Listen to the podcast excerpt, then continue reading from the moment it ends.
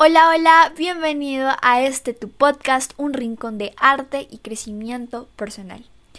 En estos eh, últimos episodios, bueno, el último de hecho, estamos en tónica Navidad, tónica Adviento, y pensando en qué poderles traer para el siguiente episodio, se me ocurrió eh, leerles un apartado de un libro muy hermoso que me encanta, que se llama Niño del Alma, de rodillas, es Navidad, del padre Mauricio Uribe Duque. Él es un padre de la comunidad y la Orden de los Carmelitas Descalzos.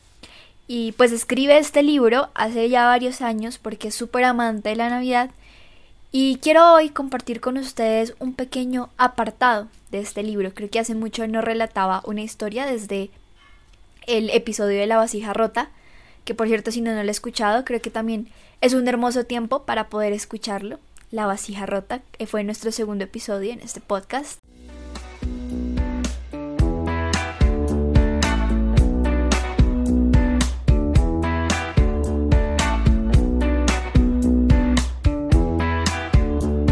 El día de hoy voy a leerles este capítulo que se llama Desdichado de aquel que no acuda, con la fe que le debe animar. Desdichado de aquel que no acuda con la fe que le debe animar.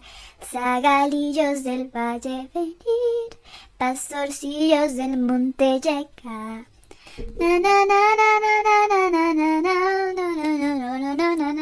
Creo que mi invitación del día de hoy en este podcast es simplemente a que abran sus oídos, abran su corazón y su mente a lo que están a punto de escuchar. Eh, y dejen que Dios les hable en este tiempo tan hermoso que es el tiempo de la espera, para que pues sigamos, sigamos creciendo y ensanchando nuestro corazón a lo que va a ser su venida.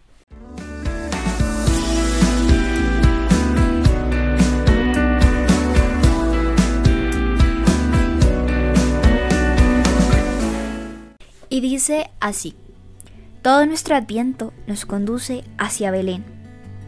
La alegría permea dulcemente este tiempo de gracia y una tierna inquietud llena el corazón de los que presurosos vamos hacia el portal.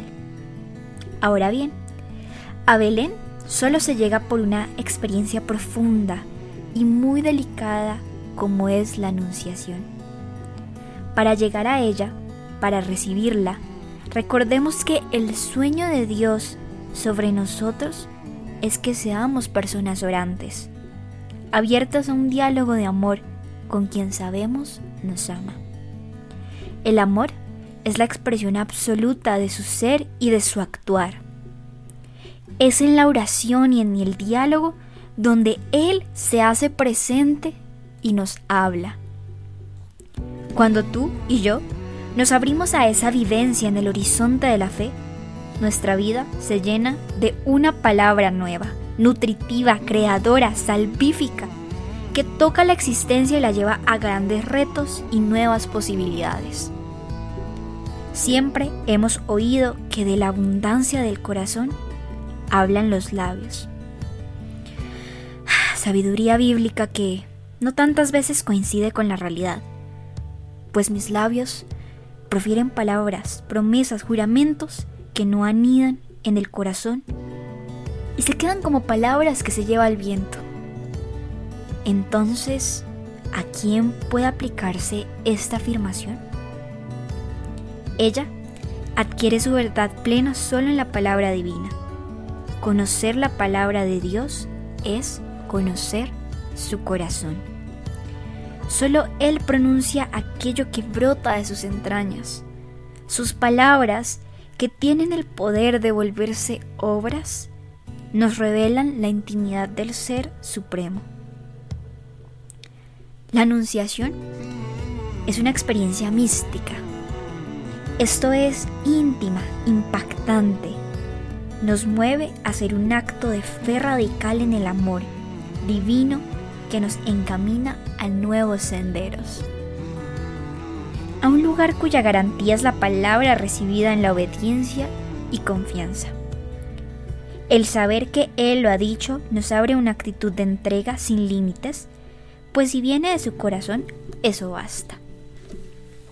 La anunciación es un regalo que consiste en su acercamiento a mi vida, en su adentrarse en busca del hombre.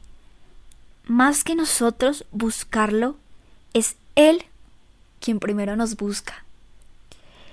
Y con mayor solicitud. Es regalo que va más allá de toda expectativa de quien es bendecido con Él. Nada tiene que ver con méritos personales. El Señor se nos entrega, no respondiendo a nuestros méritos, sino expresándonos su amor gratuito e incondicional.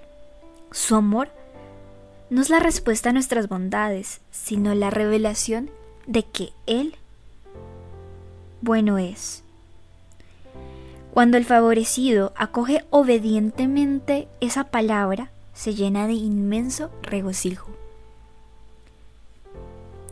Seguramente María estaba inmersa en una experiencia orante cuando recibe el anuncio del ángel.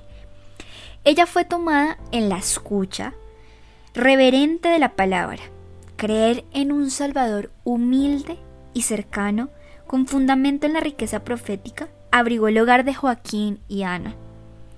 A María, Gabriel le dice, alégrate llena de gracia. El Señor está contigo. San Lucas nos trae en un delicado retablo evangélico esa manifestación divina en el corazón de la Virgen, en el diálogo entre ella y el mensajero celestial se hacen presentes, se cumplen las promesas de Dios a Israel y en María aparece la imagen del pueblo amado por Dios. Ella cree, dice fiat, confía sin comprender e ingenua una escuela de fe que nos dice que esta no es comprender, sino confiar en Dios. Fiarnos de su mano que nos conduce por buen camino. Ella se llenó de gozo en el Señor y sus entrañas virginales florecieron por la unción divina que la cubrió con su sombra. Decíamos anteriormente que no es posible ir a Belén si no vivimos primero una anunciación que interpele en nuestra vida, invitándonos a confiar en los caminos del Señor. Con pobres palabras hacíamos alusión a esa experiencia de la Virgen que tiene poder de imprimirle un estilo nuevo a su diario caminar.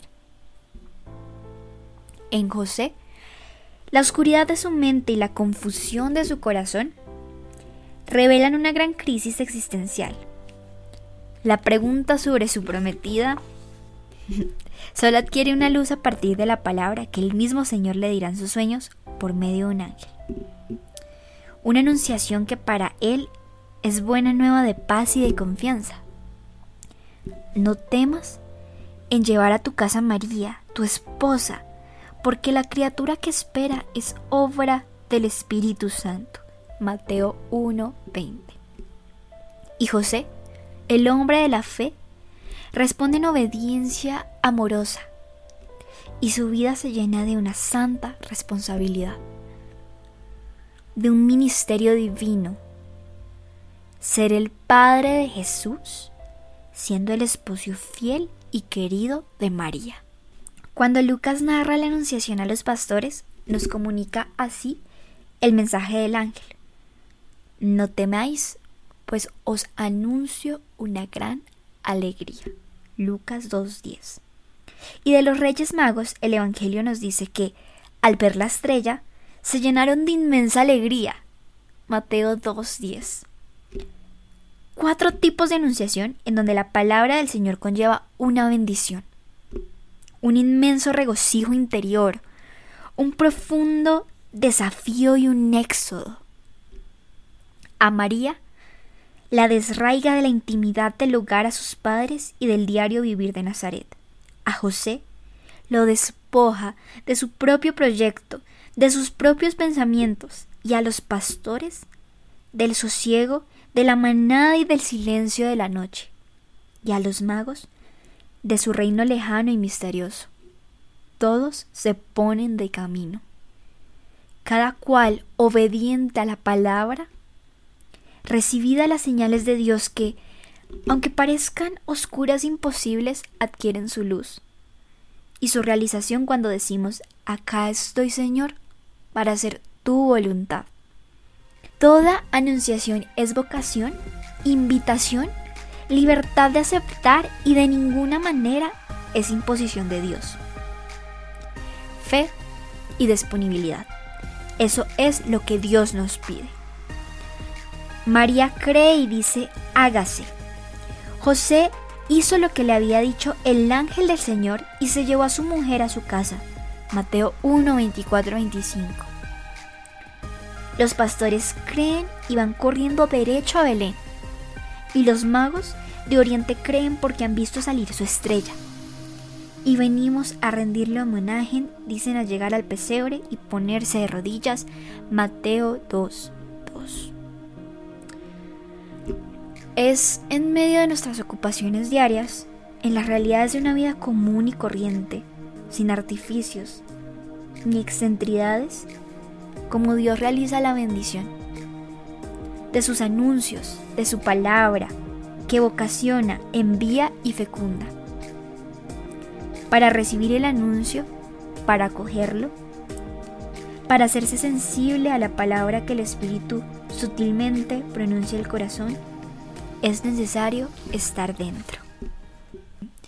Y bueno, esas eran las palabras que hoy quería traerles. Y realmente más que vamos para la reflexión después de la lectura, no, porque creo que eso es muy profesor, es que medites en tu corazón, en tu oración, aquella frase o aquel fragmento que quedó sonando en tu cabeza, en tu corazón, porque en eso que queda resonando, al ponerlo en meditación, créeme que Dios habla de una manera tan bonita y toca el corazón y uno dice, ah, Señor, esto es lo que necesitaba escuchar. A todos y cada uno yo les sigo deseando un hermoso adviento. Ya casi, ya estamos próximos aquí en Colombia de hacer las novenas. Creo que es una de mis partes favoritas de la Navidad. Y creo que lo mencionaba en el episodio pasado, los gozos, eh, y pues nada, de verdad, sigan viviendo este tiempo con todo el amor, con toda la alegría, con un corazón y unos oídos espirituales que estén ahí en esa escucha permanente del Señor, para que cada vez que Él nos hable seamos capaces de decir como María, Señor, hágase, hágase en mí tu voluntad. No siendo más, recuerden que amar es la meta.